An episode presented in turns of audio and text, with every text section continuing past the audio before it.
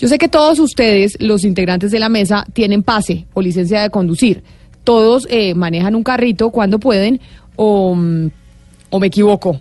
Todos tienen licencia de conducción. No, Sí, sí, sí, claro. Sí, todos. Claro. Y cuando Sí, uno tiene vehículo, si hay algo importante, más allá del pico- de no salirse eh, con su vehículo en pico y placa, por lo menos en Bogotá, es que uno no tenga el SOAT vencido. Porque cuando usted tiene el SOAT vencido, a usted se le llevan el carro a los patios. Eso no hay rogadera que usted le pueda dar al policía. Eso no existe eh, cómo zafarse de la llevada a los patios cuando a usted eh, lo cogen sin el SOAT. ¿Y por qué les hablo del SOAT?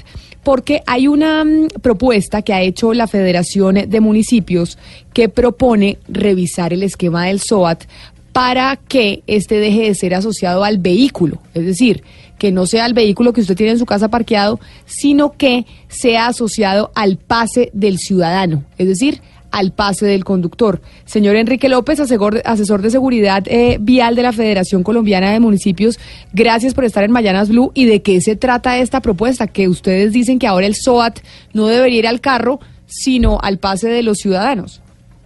Camila, muy, muy buenas, muy buenas tardes ya para usted y para todos sus oyentes. Mm, más que una propuesta que, pues, que efectivamente lo es, lo que nosotros queremos es abrir un debate, abrir un, abrir un tema a toda la sociedad colombiana, Camila, que tiene que ver con el seguro obligatorio por accidentes de tránsito, en el marco de que hoy por hoy, Camila, tenemos un nuevo ecosistema vial. Hoy por hoy somos más vehículos los que circulamos en las vías, hay bicicletas, hay patinetas, hay una serie de vehículos no motorizados que circulan por las vías todos los días, generando y asumiendo unos riesgos viales muy importantes y muy relevantes que en este momento no tienen ningún tipo de cobertura. Y en ese orden de ideas, pues la, elemental ecuación de riesgo es que ni su carro ni la moto de nadie parqueaditos pues generan un riesgo, o por lo menos salvo que usted lo- no, lo, no lo deje bien parqueado, pero en cambio es usted o el conductor de la moto quien genera estos riesgos en la vía.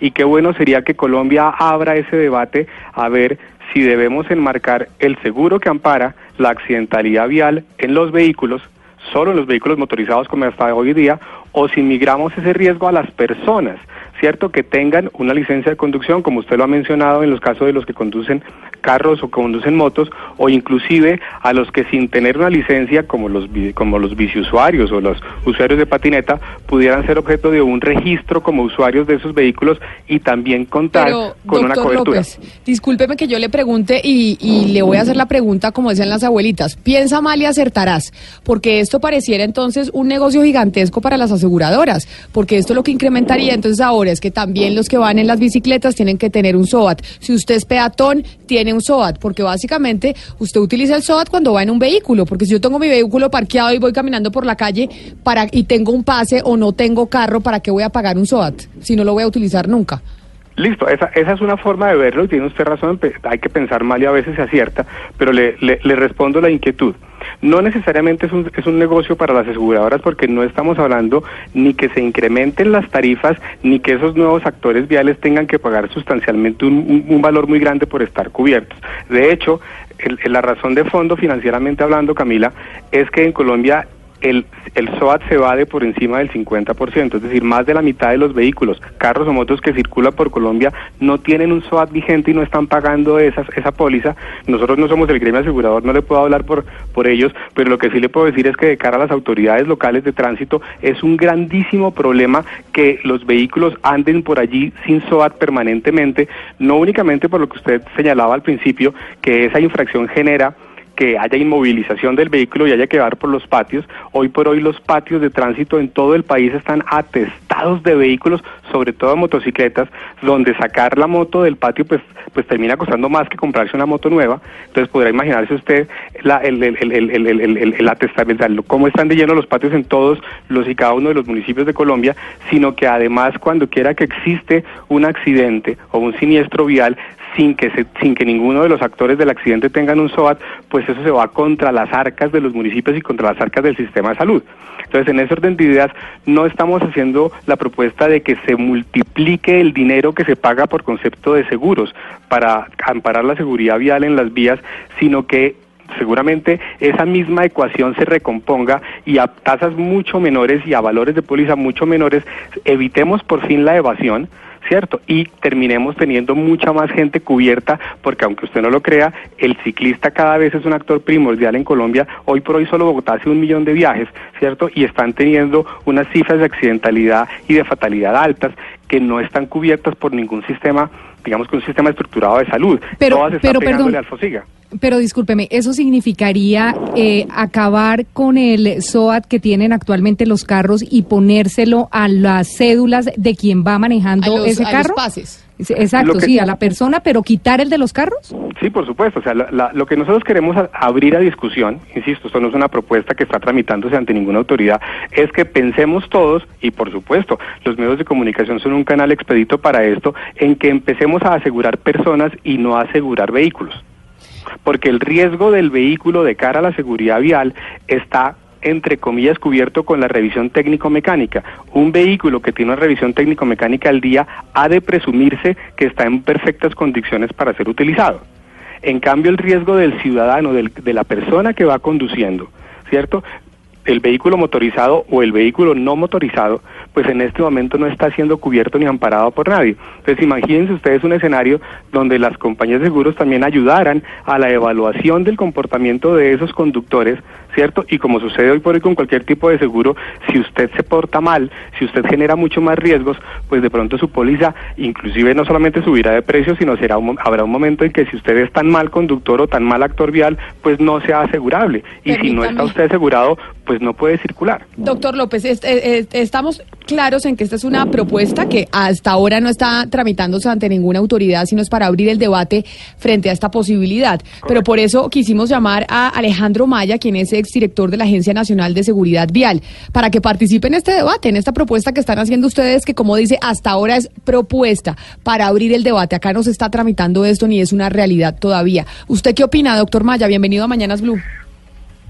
Buenos días, Camilo. Un saludo muy especial para usted, para Ricky y todos los de la mesa. Yo, por supuesto, creo que no necesariamente hay que buscar imponerle que los ciudadanos de a pie, los ciclistas, los biciusuarios tengan que pagar un SOA en Colombia. Yo temo que la propuesta que viene de la Federación Nacional de Municipios hay que darla, porque sí creo que frente al SOA hay que tomar decisiones, pero no está yendo al fondo del asunto. Los dos grandes problemas que tiene el SOA hoy en Colombia es el fraude y es la evasión el fraude en el sentido de que hay muchísimas reclamaciones que no corresponden a accidentes de tránsito ni a siniestros viales que se están reclamando con el SOA de Colombia y que por supuesto está generando erogaciones muy importantes. Solamente el año pasado las diferentes compañías de seguros pagaron 1.5 billones de pesos relacionados con reclamaciones al SOA. Y frente a la evasión, pues ya lo comentaba un poco Enrique, esa es una gran dificultad que tiene nuestro país. En departamentos como Sucre, Córdoba, Magdalena, el 75% de quienes deberían tener un SOAT no lo tienen.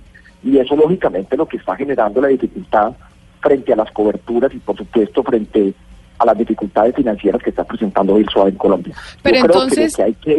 Pero entonces, doctor Maya, discúlpeme la interrupción. Lo que usted plantea es que esta propuesta de Fede Municipios, que abre el debate frente a reestructurar y reformar el SOAT, usted no coincide en que eso es lo que hay que hacer. O sea, no hay que ahora usted no está de acuerdo en que la relación sea SOAT con individuo y no SOAT con vehículo.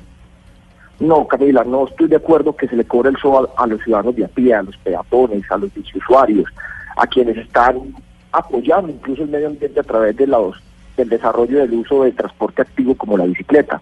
Aquí lo que hay que hacer es frente, es, es, es sobre las dos dificultades que se presentan con el SOAT, que es el fraude y elevación. Es cierto que por un lado eh, las motocicletas y el número de motocicletas ha venido creciendo en Colombia y el riesgo asociado a las motocicletas es muy, alto. Con respecto a las reclamaciones del año pasado, el 90% estuvieron asignadas al uso de la motocicleta. Lo que pasa es que hoy en Colombia la evasión de es supremamente alto y lo que hay que tratar de lograr es que efectivamente quien esté usando un vehículo, pues por supuesto que tengan los documentos en regla. Y eso sucederá, Camila, única y exclusivamente cuando en este país no tengamos territorios veados para la seguridad vial es que es muy importante recordarles a los colombianos que seis de cada diez municipios de Colombia no tienen ni siquiera un guarda de tránsito.